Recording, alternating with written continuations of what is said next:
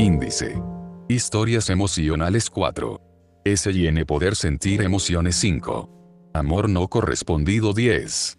Capítulo 1, Las emociones 13 Capítulo 1.1, Manipulación emocional 28. Adolf H. Hitler 29. B. Grande Barack Obama 33. Eleos R. Ayis 38. LAS Costumbres 42. LASR Religiones 47. Capítulo 1.2, Las emociones de la verdad 59. L Cine 60. Internet 75. Capítulo 2, El poder de la visualización emocional 83. B chica visualización e imaginación 84. P para provocar emociones hay que hacer visualizar 89. B chica visualización negativa 93. B chica visualización positiva 101. Combinación de visualizaciones 108. Capítulo 2.1, Cómo hacer visualizar 113. B chica visualización consciente 114.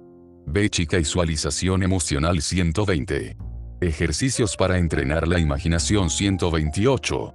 Ejercicios para entrenar la visualización 140. Capítulo 3. Cómo llegar a la auténtica iluminación espiritual 146. Q es la iluminación espiritual 147.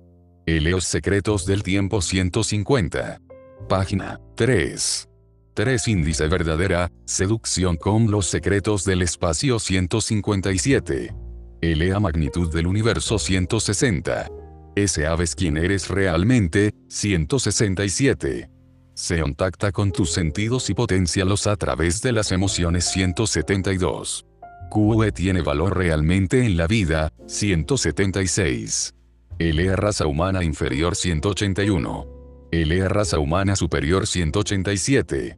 Ejercicios para alcanzar la iluminación espiritual 193. Capítulo 4, Técnicas para manipular emocionalmente 209.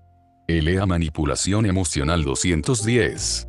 Transmitir emociones negativas 213. Transmitir emociones positivas 220. LAS Mejores técnicas de manipulación 227. Técnica de la manipulación lógica y emotiva 228. Técnica de manipulación con humor 236. Técnica de la manipulación sensación segura 241. Técnica de la manipulación soy el líder 247. Técnica de la manipulación de la buena persona 250. FIN Técnicas de manipulación 254. Capítulo 5, Instintos emocionales 256. Eleos Instintos Emocionales 257. El Ego 259. El Sexo 266. El de 277. LANF Chica Idea 286. Despedida 294. Historias emocionales. Sin poder sentir emociones. Dani Badalona escribe sobre sus emociones. No os voy a contar una anécdota, porque creo que quedaría huérfana de significado, sino que explicaré un poco sobre mi vida.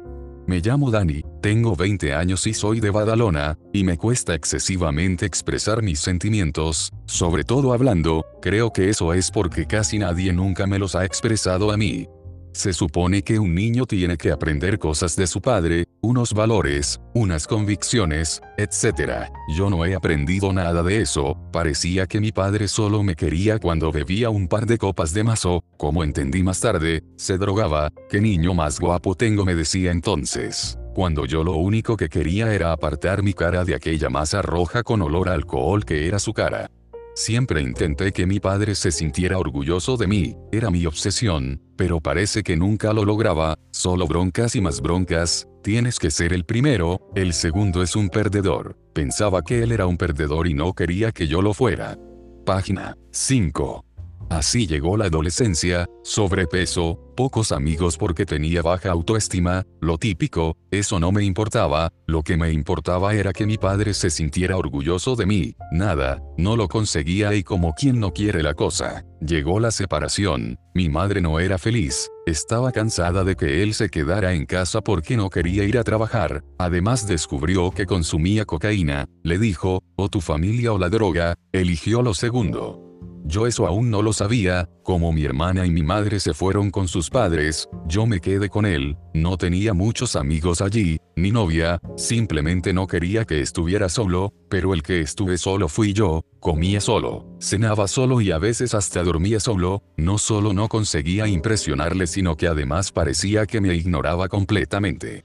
Cuando estábamos juntos, el silencio solo lo rompía la tele. No sé cómo ni por qué, pero volvieron, nueva casa en nuevo sitio, otra vez lo mismo y otra vez se separaron, esta vez me quedé con mi madre, empecé la universidad, me empezaba a ir bien, pero, un día me llama mi madre, mi padre se había intentado suicidar, lo entendí, estaba y vivía solo, no le gustaba su vida y quería llamar la atención, me dolió, pero pude soportarlo, le presté un poco de apoyo, nada, lo suficiente para que pudiera tomar impulso y reflotar. La segunda no me dolió tanto, pensé que ya me había acostumbrado, pero tenía miedo de que a la tercera fuera la vencida, así que me volqué, aunque no me fui a vivir con él, casi, iba todos los fines de semana, prescindí de horas de estudio que me costaron un curso, prescindí de mis amigos. Algunos no los perdí porque me entendían, incluso le ayudaba económicamente, yo, un estudiante de 18 años, y puse mi nombre a algunas cosas para que pudiera tener internet. Por ejemplo, a la tercera no fue la vencida, esta vez el dolor fue insoportable, si a la persona a la que se supone que más le importas no le importas nada, le vas a importar alguna vez a alguien que es lo que te queda, esperar a encontrar a alguien tan insignificante como tú, y hacer ver que os queréis para no pasar el resto de nuestros días solo, si para una cosa tan innata para los demás como es ser querido sea por quien sea eres un inútil, si no consigues hacer a un padre feliz, ¿cómo puedes aspirar a ser lo que te propongas? Vas a ser para siempre un ser insignificante y lastimoso, una tras otra, ideas como esta rondaban mi mente, era insoportable, caí en una profunda depresión, otro curso perdido, meses sin hacer nada, lo único que tenía en mente era vaciar mi mente, no tener emociones, y durante casi un año me convertí en un experto en no tener emociones, parecía un zombie. Página 7. Tengo pocos recuerdos de esta época, hablaba y salía de vez en cuando con mis amigos, pero no sentía absolutamente nada, respondía con monosílabos y quería romper mis lazos con todo el mundo, por suerte no me dejaron mis amigos, los de verdad, han aguantado un año de zombie, de un ser sin emociones y sin expresión.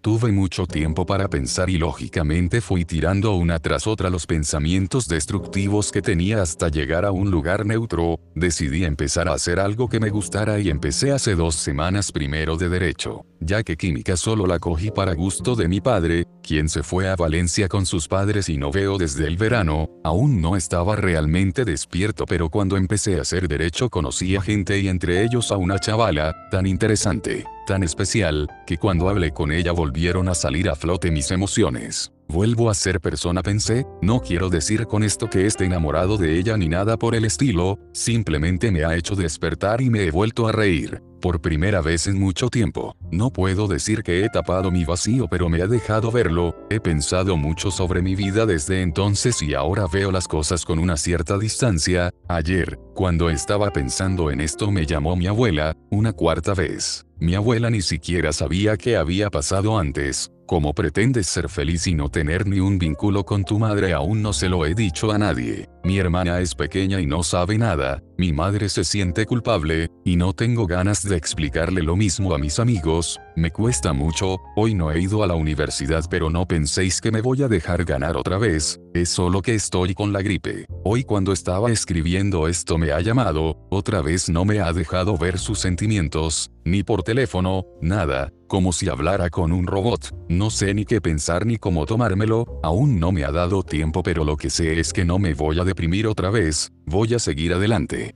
Escribir esto me ha ayudado muchísimo, no sé si lo leeréis porque es muy largo, espero poder ponerlo en dos o tres comentarios, no sé si esto le servirá a alguien para algo, pero si a una sola persona, que ha estado zombie como yo, consigo despertarla o ayudar a alguien como sea me sentiré muy feliz. Hoy he visitado verdadera seducción por primera vez desde hace bastante tiempo, cuando conseguí lo que quise te abandoné, en fin, me alegra mucho cómo está yendo y está realmente mejorando mucho. Un abrazo a todos. Página 9. Amor no correspondido. Luis Casanova escribe sobre sus emociones. Dos años han pasado desde que sucedió aquello que cambiaría mi vida para siempre, aquel inesperado suceso que nunca pensé me arrasaría de lo que en el recorrer de mis años hasta ese día había odiado. Un ideal que siempre hacía hervir la sangre en mi cuerpo cada vez que me regocijaba en esos pensamientos. Tal vez parece normal que un chico los tenga, la diferencia existe cuando no tienes en cuenta el mundo, solo existes tú y el silencio.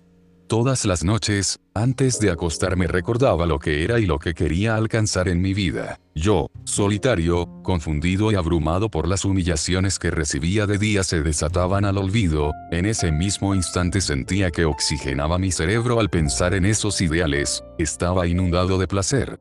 Todo comenzó cuando conocí a Karen, una chica sencilla, con una hermosa silueta y una personalidad encantadora. Ella era la causante de mis desvelos colegiala, entregada a sus estudios y con una actitud desafiante era lo que encendía el fuego de la atracción, simplemente candente a mi parecer.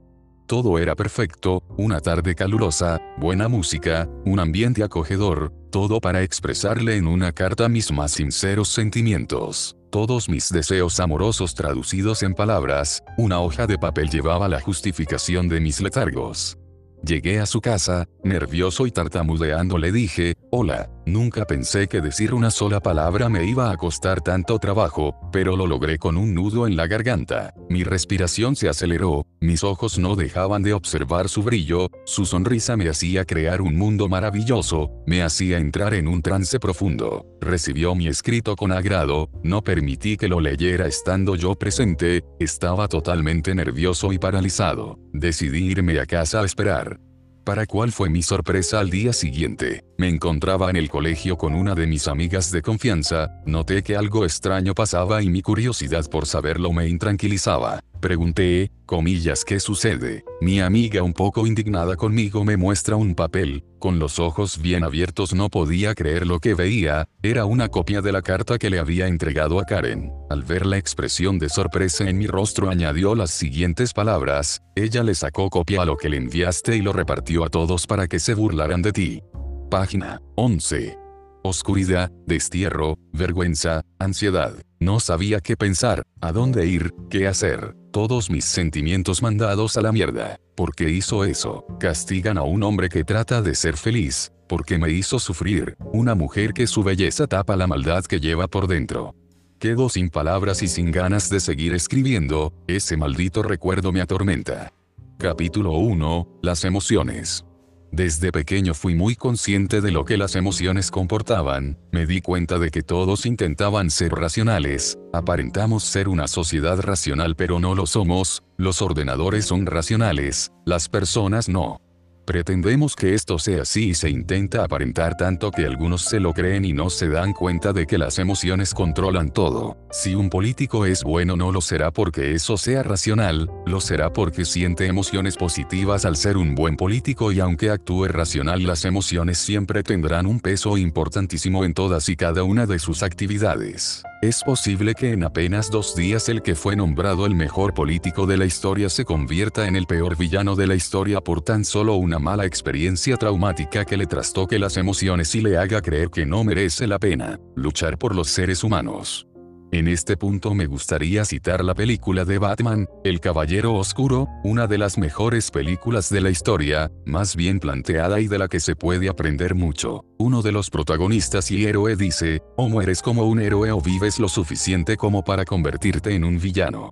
Estas frases pronunciadas por uno de los héroes más valerosos de Gotham City, el caballero de la armadura blanca le llaman, al final termina asesinado, matando y todo por una mala experiencia. Matan a su amada en vez de salvarlo a él y eso le deja perdido y trastocado, le deja desesperado y todas sus emociones son de odio y rabia, empieza a odiar a la ciudad, a todos a vengarse y cuando antes se sentaba acusando a los mafiosos y asesinos ahora se encuentra asesinando y matando y esto te podría pasar también a ti si sufres unas emociones lo suficientemente traumáticas y vengativas como para que te impulsen a ello. Nadie está exento de las emociones y de un día para otro tu forma de ver el mundo puede cambiar para siempre. Imaginemos al típico joven que corre mucho con el coche y encima va bebido, ese joven se divierte, está feliz y despreocupado, sus emociones son de quiero divertirme y sentir la adrenalina recorrer mi cuerpo sea como sea. El joven no es consciente que se juega la vida de sus tres amigos que van en la parte trasera del coche y su novia que va a la derecha.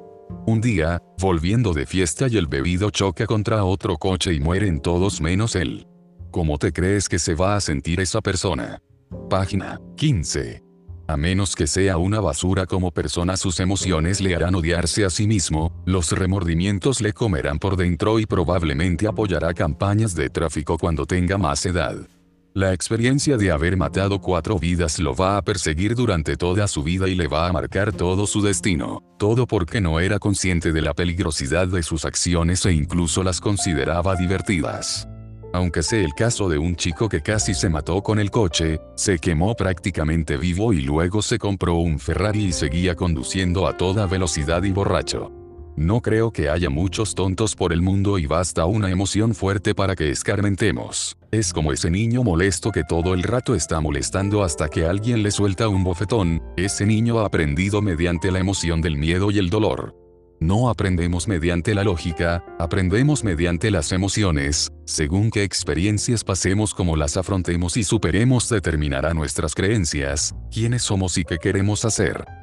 Los catalanes defienden Cataluña porque sus emociones están ahí. Los madrileños defienden Madrid porque sus emociones están ahí y si ambos se intercambiaran los papeles sus emociones seguirían condicionando que defienden o que les gusta más.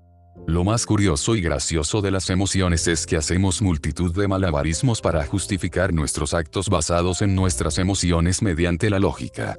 Yo ahora mismo siento que las emociones son lo que controla el mundo y te estoy escribiendo un montón de texto que suena muy coherente y verdadero y tú piensas, tiene razón, me hace pensar, y es que todos respaldamos nuestras emociones mediante la lógica y el discurso, buscamos miles de justificaciones para apoyar nuestras acciones. Un mal gurú de la autoayuda te justificará sus acciones y se auto, engañará a sí mismo para creer que ayuda a los demás, incluso se mentirá a sí mismo porque él realmente quiere ayudar, pero como no sabe justificará y buscará miles de razones para buscar signos y evidencias de que lo que hace ayuda. Da igual que se le quejen cinco, los tildará de, niñatos o estúpidos y los dos que lo han elogiado los tildará de dioses. Lo cierto es que los humanos solemos crear nuestra propia realidad llena de mentiras y engaños a nosotros mismos y a los demás. Página 17. Soy consciente de esto e intento controlarlo, sin embargo soy humano y como todos cometo errores pero mientras uno sepa que comete errores es lo único que necesita. Si sabes que cometes errores estarás listo para repararlos. Las emociones me hacen cabrear y buscar excusas cuando alguien busca justificaciones en contra, pero a la corta y a la larga aprendo a diseccionar cada parte y buscar todo aquello que me puede hacer mejorar. Sin embargo casi nadie actúa así, es más, suelen hablar siempre sin saber, sin pruebas, ni creyendo en lo que dicen y así te habrás encontrado al típico personaje que da igual de lo que hables, él lo sabe todo. ¿Por qué actúa así una persona? Por lógica, es evidente que no, una persona actúa así debido a sus emociones. Esa persona se siente bien diciendo y explicando cosas y es tan positivo y potente ese sentimiento que todo esto anula los malos sentimientos que le pueden producir el mal aconsejar o el hablar sin tener ni idea. ¿Por qué tú no actúas así? Porque sentirás más malas emociones y te sentirás mal al decir y hablar sobre cosas que no tienes ni idea. ¿Y por qué tú te sientes peor y la otra persona se siente bien? Pues porque las experiencias que habéis vivido son diferentes y os han enseñado de forma diferente. Incluso vuestros genes son diferentes. Durante muchos años se ha creído que las personas no cambian, que son estáticas. Yo desde el primer momento que nací supe que siempre se podía cambiar y si ahora mismo buscas en Google encontrarás miles de noticias acerca de cómo los genes y el cerebro cambian a lo largo de la vida. Y sabes que lo cambia, tus vivencias, tus emociones. Un niño criado en un ambiente de maltrato, si tuviera un clon y este hubiera sido criado en un ambiente de amor sería un niño totalmente distinto. El primero reflejaría cierta timidez e inseguridad durante toda su vida y el otro probablemente sería más decidido, valiente y mucho menos tímido. Ambos son la misma persona pero han vivido situaciones diferentes y sentido emociones diferentes, no obstante eso no quita que el niño maltratado no pueda forzar el sentir buenas emociones y el asociar la sociabilidad a emociones positivas. De hecho en mis cursos y productos suelo utilizar estos recursos, hago página 19 que las personas cambien las emociones que sienten respecto a algo para que cambien. Y ahora explicada esta introducción vamos a explicar unos cuantos ejemplos para que veamos el potente efecto de las emociones en el mundo y cómo éstas nos hacen tan humanos. Es por eso que muchos rehuyen de las emociones porque les asusta ser más humanos. No obstante, antes me gustaría que leyeras el siguiente artículo que escribí en octubre de 2009. ¿Controlas tus emociones o ellas te controlan a ti?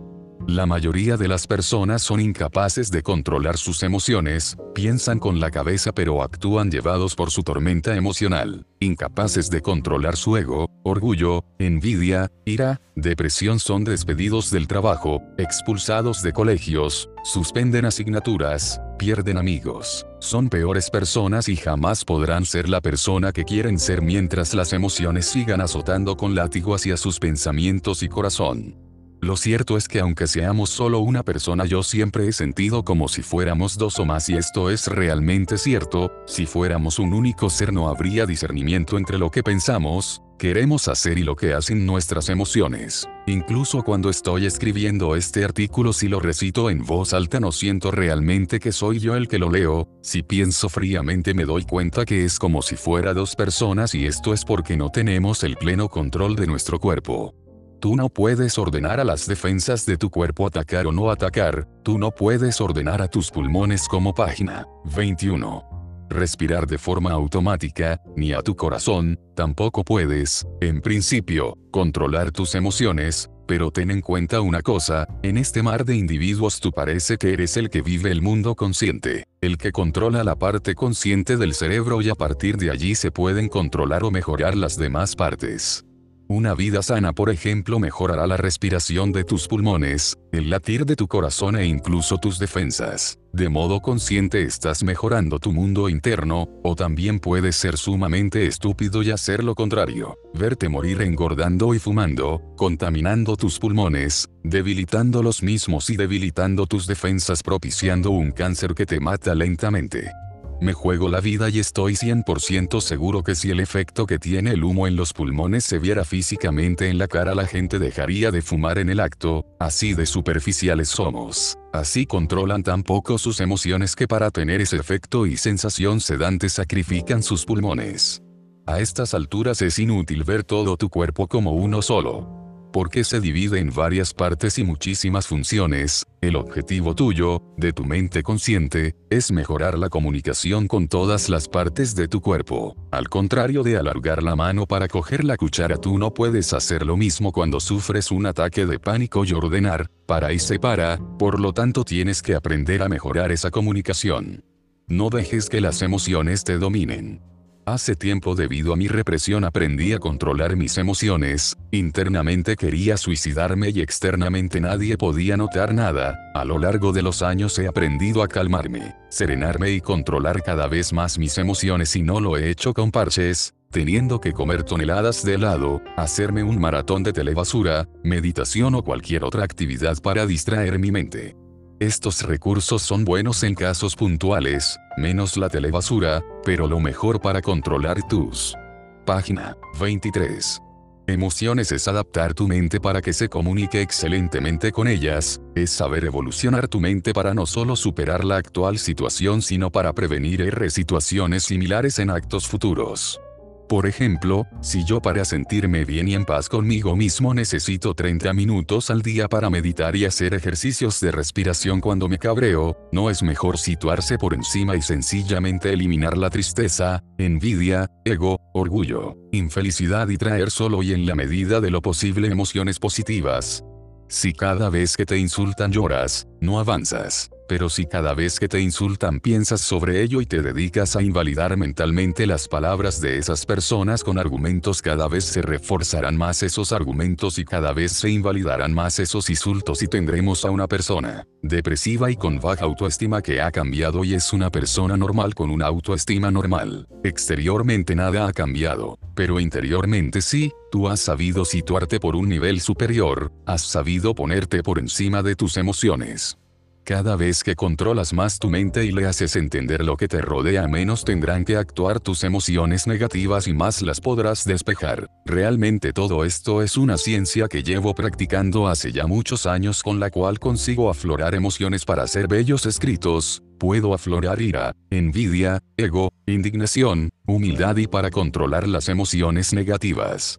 Cuanta más perspectiva le des a una situación, más la entenderás y cuanto más la entiendas más podrás controlar las emociones que te produce. Cuando algo te afecta es porque realmente no lo entiendes ni lo comprendes, pero si haces todo lo posible por entenderlo y comprenderlo empezarás a verlo de otra manera y el verlo de otra manera es lo que inhabilitará esas malas emociones. No estamos suprimiendo esas emociones sino controlando cuando queremos sentir esas emociones.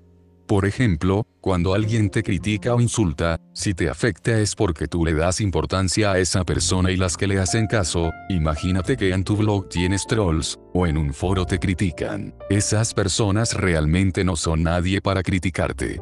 Página 25 sus argumentos sean como soplidos del viento indiferentes para tu persona. Pero no hablo solo de entenderlo, sino de comprenderlo sabiamente, de interiorizarlo, no vale recitarlo como las lecciones de la escuela, los pensamientos deben estar dentro de ti, realmente debes verlo así y para ello tienes que meditar bien, entender y comprender la situación y con meditar me refiero a pensar mucho y profundamente desde distintos ángulos para apoyar tus argumentos.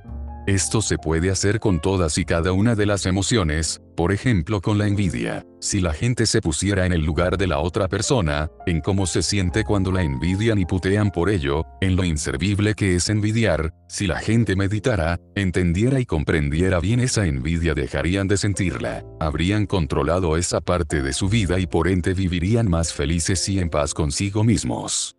Hay personas que envidian tanto y van tanto a hacer la puñeta a las personas envidiadas que luego se sienten mal consigo mismos y malas personas. No saben por qué pero se sienten amargados y resquemados y son las típicas personas que las ves siempre con amargura e infelicidad, quizás critican siempre, quizás tratan como basura a los demás pero lo que está claro es que sí, tienen un lugar en el mundo, ocupan un espacio y viven una vida pero no la disfrutan y si no disfrutas tu vida estás desperdiciando un tiempo y un espacio que otra posible vida podría estar disfrutando.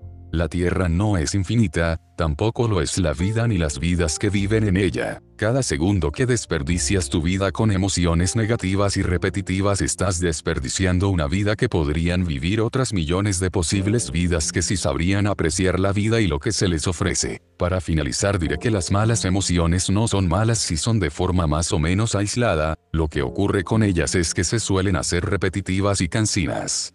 Página 27. Capítulo 1.1 Manipulación emocional. Página 29. 29 Capítulo 1 1 Manipulación emocional Adolf Hitler conocido como el Führer. Todo el mundo sabe quién es Adolf Hitler, el hijo de puta más grande que ha nacido en toda la humanidad y la peor persona del mundo. Que este enfermo mental naciera causó la muerte a más de 20 millones de personas e incluso una guerra mundial y esto lo hizo todo un individuo que revolucionó a Europa e influenció directamente en otras dictaduras como la de España, donde prestaba su armamento militar, soldados y fue una de las causas de que en España ganara la dictadura. Con toda seguridad si Hitler no hubiera existido la historia de España sería diferente, tal vez no habríamos conocido la dictadura y por supuesto la historia del mundo también sería diferente. He visto documentales, videos y hasta he leído una novela biográfica sobre su vida. Este personaje conquistó Alemania mediante la emoción, no lo hizo con lógica aunque la utilizaba para justificar sus macabros y enfermos planes. Tal ha sido el boom de este personaje que no solo cambió la historia para siempre y le costó la vida a millones de personas sino que a día de hoy hay todo tipo de productos con su cara, miles de películas y libros sobre él e incluso tiene miles de adeptos y fans que siguen su absurda ideología. Hitler era un hombre bajito, bigotudo que intentaba ser lo más humilde posible, daba discursos que hacían temblar a Alemania entera, gritaba y justificaba sus actos, hacía sentir al pueblo alemán que ellos eran los elegidos que eran un pueblo oprimido y que se merecían el éxito mundial, alcanzar el número uno mundial. Les subía tanto la moral y les comía tanto la cabeza que aparte de sus sucias jugarretas para ganar las elecciones terminó ganando de forma democrática. Lo que consiguió este tipo es sencillamente increíble y todo porque sabía crear emociones, lo hizo tan bien que llevó al país entero a la locura. Es quizás la manipulación masiva más grande de toda la historia de la humanidad y casi conquistó al mundo entero, no obstante, como pasa siempre, la bondad es más tarde o más temprano se termina imponiendo. ¿Por qué actuaba así Hitler? Aparte de porque estaba enfermo mentalmente, no hace falta que os cite los estudios ya que se sobre, entiende que una persona así no está bien de la cabeza, por las emociones que vivió y sintió. Página 31. 31 Capítulo 1, 1 Manipulación emocional Hitler ordenó aniquilar a todos los judíos que encontrasen. Y da igual que fuesen hermanos o amigos, los alemanes les denunciaban y les enviaban a morir, imaginaros cuánto abarcaba su poder manipulativo. ¿Sabéis por qué odiaba a los judíos? Se dice que un judío rico puteó bastante a su familia y su odio hacia los judíos empezó a engendrarse de modo que empezó a justificar de todos los modos que se le ocurrían el por qué los judíos debían morir. Me gustaría ver ahora mismo la cara del judío que puteaba la familia de Hitler y saber cómo le sienta que por culpa de no haber sido amable terminara creando uno de los hombres más destructores de la historia de la humanidad, pues el no ser amable le costó la vida a dos millones o más de los suyos. No seas borde, nunca sabes con quién te puedes cruzar.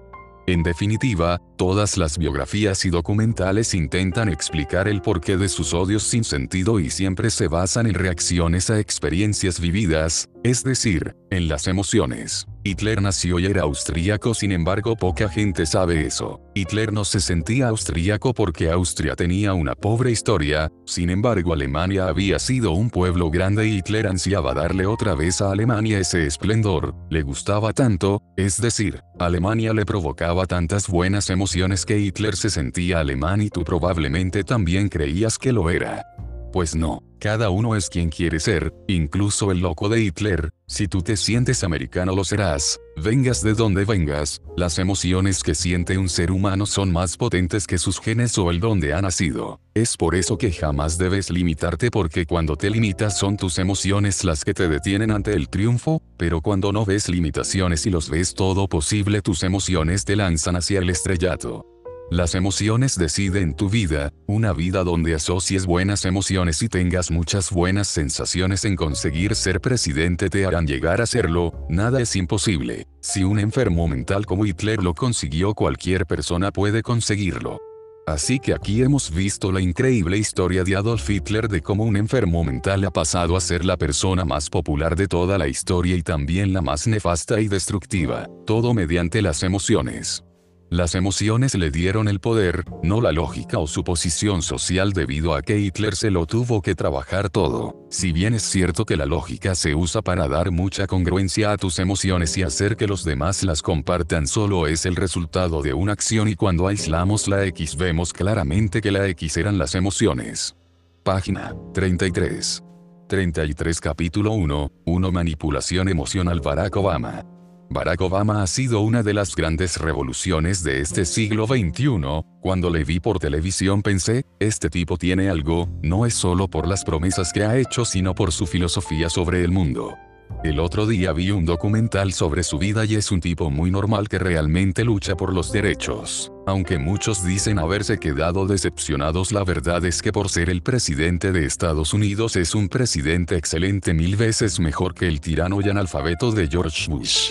Barack Obama ha revolucionado el mundo y cómo lo ha hecho, mediante la lógica, no, nada de eso, ha utilizado potentísimas técnicas emocionales para llegar al público con mucha fuerza. La gente está cansada de políticos bien vestidos, políticos que defienden al pueblo desde su limusina, sus mansiones y promoviendo su propia riqueza. Desde el primer momento Barack Obama ha hecho que se le asocie con la imagen de persona cercana, como tú o como yo, la gente siente buenas emociones a su lado, sienten que es el Salvador, el presidente que Estados Unidos necesita. Más allá de sus épicos discursos que hacen emocionar y gritar a la gente de alegría y apoyo, emociones, Barack Obama se ha mostrado como ningún otro político se ha mostrado, cercano. A las personas nos gusta que nos gobierne alguien cercano, alguien que sabe lo que estamos pasando, que nos hace sentir las emociones de estar a gusto y confortable y Obama ha transmitido todo esto siempre. No es el típico político de limusina y asistir a convenciones y punto, ni mucho menos. Es un político que ha ido a comer a un simple McDonald's con el vicepresidente, quiero que prestes mucha atención a esta acción porque nosotros, en la vida, veremos al presidente de España comiendo en un McDonald's o un restaurante normal, no, está demasiado alejado, demasiado ego para actuar así. Barack Obama con estos comportamientos está haciendo sentir bien a las personas, a los que lo votaron. No nos gusta ver un empresario rico forrado de dinero hablando de lo bien que le va, el dinero que gana y que nos enseñe sus fotos en yate, sus viajes. Si una persona así nos pide nuestro apoyo probablemente no se lo daremos. En cambio si vemos un rico comiendo como nosotros, yendo en metro como nosotros y luchando por buenas causas nos sonará muy amigable, muy congruente, será alguien que nos transmite muy buenas emociones y mucha confianza. Página 35. 35 Capítulo 1, 1 Manipulación emocional George Bush jamás escribió en un blog personal, siempre se mantuvo como el típico presidente pero además siendo un insensible con los demás, sin importarle la vida del pueblo iraquí o cualquier otro pueblo siempre y cuando no sea el americano. Esto ha hecho que el resto del mundo odie literalmente a los Estados Unidos. Barack se ha presentado como la solución y ha vencido en un lugar donde la política es una auténtica ciencia y se utilizan multitud de técnicas. Cuando creían que todo estaba investigado y creado sale Barack Obama con la humildad como arma y ha sido esa humildad la que ha hecho que gane porque la humildad transmite millones de emociones positivas, sobre todo si se transmite desde el poder. Un político puede intentar transmitir humildad de mil formas distintas, como Campos, mucho bla bla, pero luego le pagan los trajes y en su vida ha visto un blog o ha entrado en un Burger King. Esto nos hace verlo como el típico político mentiroso sin cerebro, nos hace odiarlo, tenerle manía. Es un político que transmite muchas malas sensaciones y si algo te transmite malas sensaciones mejor que no esté en tu camino. Obama no solo ha comido en un McDonald's teniendo un excelente restaurante dentro de la Casa Blanca, sino que tiene un blog donde postea eventualmente, o eso tengo entendido. Es un político cercano y un político que transmite muchísimas emociones positivas a sus ciudadanos. He aquí la diferencia entre un político que mueve al mundo con legiones de fans y un político que lucha por el poder y aumentar su bolsillo de dinero. Las personas detectamos estas cosas y al detectarlas nuestras emociones se vuelven negativas contra esa persona. Pero también detectamos la humildad y Obama ha sabido transmitir toneladas de humildad lo cual le ha convertido en el primer presidente negro de toda la historia de Estados Unidos y también derrotó con una victoria aplastante a su contrincante John McCain. John McCain apenas transmitía emociones positivas e intentaba usar el recurso de que ha luchado por América y sufrió por América para hacer emocionar a la gente, pero más allá de eso se le veía como, otro tonto más como George Bush. Barack Obama se ha desmarcado de todo esto y ha conseguido un infalible número uno gracias a su humildad y que ésta le ha dado credibilidad y ha hecho que la gente sienta muchas emociones agradables al tenerlo como presidente. Página 37. 37 Capítulo 1, 1 Manipulación emocional no es un simple presidente, Bush, McCain y Sarah Palin. Tienen miles de bebés en contra y apenas fans apoyándolos, Barack Obama ha creado una auténtica revolución y tiene miles de videos, blogs y hasta redes sociales que le apoyan. He ahí la diferencia entre saber acercarse al pueblo o intentar engañar y mentir. Barack Obama no ha usado nada a su favor, simplemente ha sabido transmitir emociones muy positivas gracias a su humildad, o humildad fingida según unos pocos.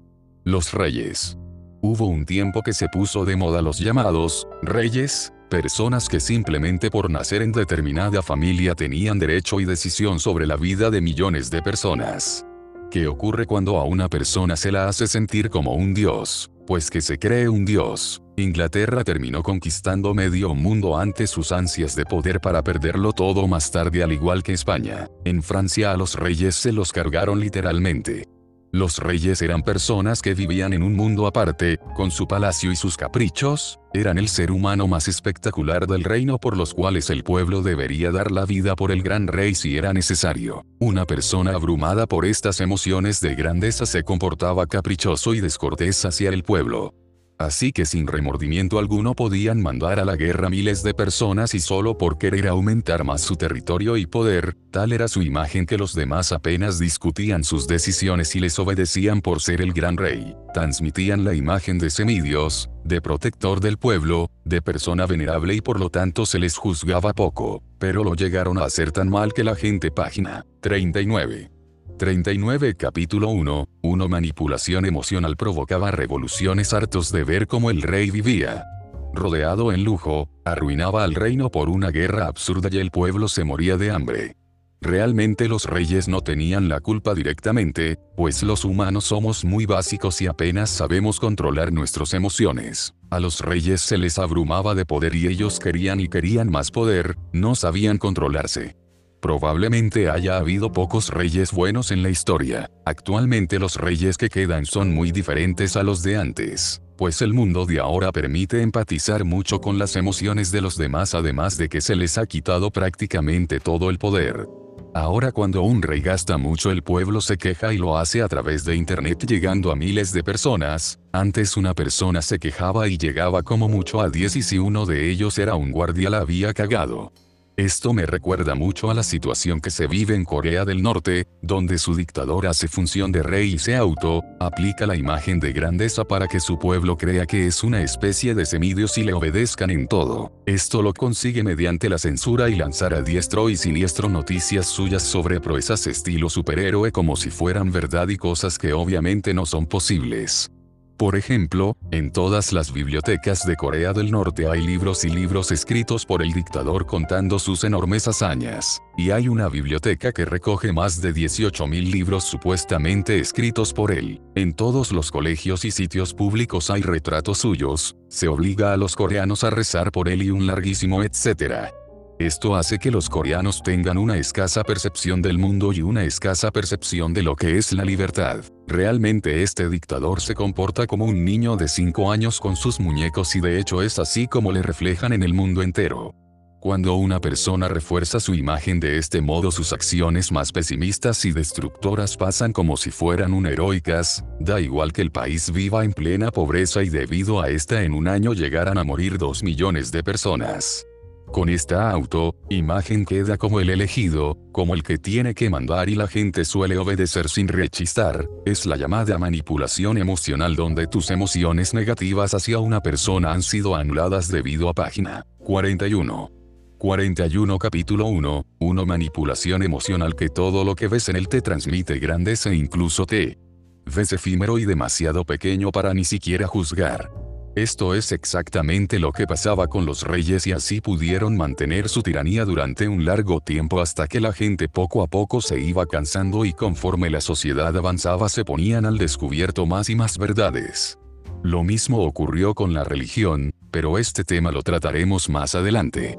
Muchos manipuladores y sectarios lo primero que hacen es promover una imagen suya como de gran líder, de persona con cualidades sobrehumanas. Utilizan el rumor y la mentira para que la gente crea barbaridades sobrehumanas y positivas sobre ellos y así consiguen someter a las personas.